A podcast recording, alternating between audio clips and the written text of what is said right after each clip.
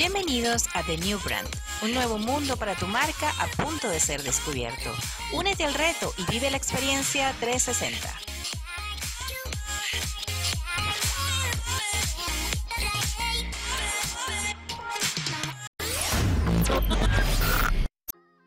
Bienvenidos, gente. ¿Cómo están? ¿Cómo está esa energía en este nuevo 2021? Bienvenidos a The New Brand. Este podcast ha nacido con la más hermosa energía de poder darles a ustedes un bocado o un espectro resumido de lo que queremos eh, realizar cuando manejamos marcas. Mi nombre es Karina Mejía, publicista, eh, especialista en branding y estrategia de marcas y eh, me desempeño también como especialista en psicología del consumidor, entre otras cosas que manejo también, experiencia UX. Vamos a hablar de todo un poco.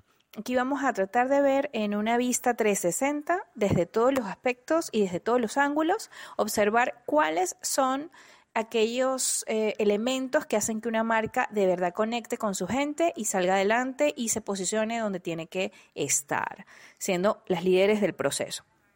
Vamos a ver casos de, éxito, vamos a ver, este, a conversar sobre muchos temas, vamos a tener invitados en algunos episodios que nos puedan hablar desde su punto de vista sobre marcas em, y, comportamiento de marcas eh, de alguna manera, vamos a ver este, temas de liderazgo, bueno, vamos a tratar de darles lo mejor de lo mejor en pocas eh, cápsulas informativas, pero que sean fáciles de digerir y fáciles de poner en práctica, que es la idea final. Que pongan en práctica todo esto en cada uno de sus negocios. Y sin más preámbulo, comenzamos con el tema número uno. Vamos a hablar sobre experiencia de consumo o experiencia del consumidor. ¿Y qué es eso? Me dirán ustedes. ¿A qué se refiere? ¿Qué es? ¿Cómo se llama? ¿O está muy nombrado, pero no sabemos realmente lo que significa? Bueno, básicamente es la vivencia que tiene el consumidor o que experimenta el consumidor con tu marca. ¿Ok? En este punto o lo que busca esta experiencia, lo que hace es fortalecer los lazos entre el usuario y el producto o servicio que está utilizando. Es esa opinión, es esa marca que queda de cuál es la experiencia que se tuvo, cuál es el resultado, qué es lo que se siente de tu marca cuando termina la experiencia, cuando yo uso la pasta dental, cuando yo como la hamburguesa, cuando yo disfruto de la silla que compré con esa marca, con ese producto, con ese servicio, cuál fue mi experiencia y qué es lo que me queda de ella.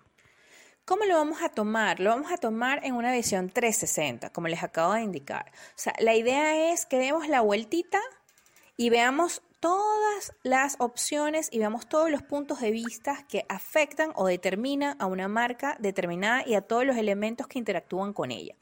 Eh, si bien me voy por la especialidad de ir directo al punto, también me gusta ver qué, otras, em, qué otros elementos o qué otros factores intervienen en el hecho de que una marca tenga éxito o no. Por lo tanto, aquí vamos a hablar también de marketing, vamos a hablar también de branding, vamos a hablar también de emprendimiento, de liderazgo, de muchos otros aditivos que ayudan y coadyuvan a que una marca pueda desarrollarse y pueda llegar al punto máximo de ebullición en cuanto a ventas y en cuanto a conexión con su usuario.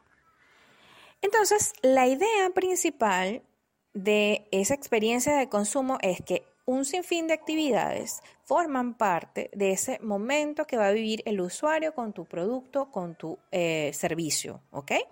Y ese resultado en la experiencia, esa vivencia, esa opinión que queda en el usuario de tu marca o de tu producto o de tu servicio es lo que se va a considerar experiencia de consumo. Em, no nos vamos a, ver, o sea, mi intención no es que hablemos eh, de conceptos que ya están elaborados en un libro o que pueden conseguir en Internet. Eh, hoy en día el mundo de la información está súper abierto y las oportunidades de encontrar información las tienen en todos lados. Lo que quiero es, por el contrario, ponerles a ustedes la idea en la cabeza de qué significa esto, un breve resumen y que les quede las ganas de seguir investigando sobre eso y que puedan buscar mayor información para que puedan hacer su verdadero punto de vista. Recuérdense que eh, la idea es leer, informarse, eh, tener mucha información sobre un, eh, digamos, concepto o alguna actividad y luego de ello, entonces crear un criterio propio, ¿no? Pero siempre con bases que nos ayuden a entender cómo es el proceso. Y ustedes me dirán, Karina, ¿por qué es importante que yo hable de experiencia de consumo o que yo trate experiencia de consumo en mi zapatería. O sea, ya yo sé cuáles son mis zapatos, ya yo sé cuáles son los públicos a los que le vendo porque he hecho mi, mi estudio de mercado o tengo mi empresa de marketing que me analiza mi mercado, este, ya yo sé qué tendencias sacar en invierno y verano y primavera y otoño. Entonces, ¿por qué yo tendría que poner en marcha o por qué tendría que conocer yo todo esto de experiencia de consumo? Y aquí les voy a dar unos datos bien importantes. Acuérdense que este programa es bastante cápsula, es bastante eh, información que va al, al punto, pero este, digamos que lo más importante en principio es que puedas conocer tu producto, porque muchas veces te pueden dar otras empresas que, ojo, estoy muy pro y muy de acuerdo con que busquemos personas especializadas para revisar nuestro mercado pero nosotros como dueños de nuestro producto, como personas que ofrecen un servicio, debemos conocer nuestro producto. Entonces, hay tres puntitos que me gustaría tocar con ustedes para que se den cuenta que sí es importante y además de aprender algo nuevo, un conocimiento nuevo que vamos a obtener, también vamos a ver tres beneficios bastante directos que van a llegar a dar digamos que yo diría una ventaja bastante importante a nuestro negocio. El primero de ellos sería Ventaja comparativa. ¿Frente a quién? Frente a nuestros competidores. ¿Por qué? Porque al yo conocer mejor mi producto y al yo conocer cuál es mi público directo, mi público indirecto y cuáles son las personas a quienes yo le tengo que vender y en quien yo me tengo que esforzar para llamar su atención y para brindarle una opción que sea de su agrado, eso me va a dar ventaja con otros competidores que a lo mejor están a la par en precio o en calidad, pero que no conocen bien a su público. Entonces, cuando hacen su estrategia de comercialización y venta, van a irse a lo mejor por lo que está en todos lados, lo que dice el sistema, si todo el mundo vende por redes, será por redes, si todo el mundo vende por, por catálogo y por tienda web, será por allí, pero no conocen realmente cómo interactuar con su gente, con su público. Y ahí es donde van a ir ustedes con esa ventaja comparativa. Y venimos con el número 2. Y el objetivo número 2 que vamos a obtener con esto es prácticamente un mejor posicionamiento y engagement. Estas palabras se usan todos los días. Los vemos en todos los informes de los community managers cuando nos dan nuestro final de mes de redes sociales, pero no nos explican o no entendemos, o bueno, muchos de ustedes pueden saber ya a qué se refiere cuando hablan de posicionamiento y engagement, pero para complementar un poquito el concepto, lo que queremos decir con esto es, el posicionamiento es el lugar que ocupa en la mente del consumidor, tu marca, tu producto, tu servicio.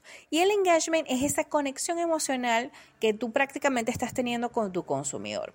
Un caso ejemplo, Coca-Cola. Coca-Cola logró conectar con el ejemplo de familia y con el ejemplo de amistad alrededor de su producto. Por lo tanto, la mayoría de sus spots comerciales y la mayoría de su estrategia comercial va directamente a posicionarse y hacer engagement con ese tipo de público familiar, de comida en casa, de junto con los amigos, de fechas especiales, donde requieren ese tipo de bebida refrescante. Entonces, eh, obviamente detrás de eso, bueno, hay un mundo de oportunidades comerciales que se abre, pero que comienza con, esos, con esas dos bases, ¿no? Familiar y amistad. Entonces, en ese breve ejemplo de Coca-Cola ya tenemos una imagen bastante clara de lo que sería avanzar o mejorar nuestro posicionamiento y nuestro engagement. Y vamos al número 3.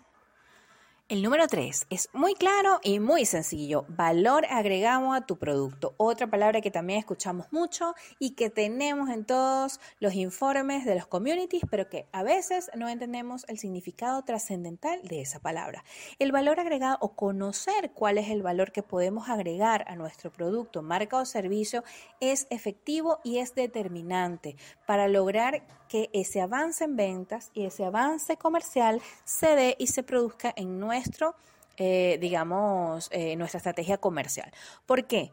Porque eh, siempre el consumidor va buscando algo más, algo adicional. Las personas que escuchan a este podcast dirán, porque puedo escuchar a este podcast que se llama The New Brand o puedo escuchar los 2000 podcasts más que dicen branding. ¿Qué es lo que me da este podcast diferente a los demás?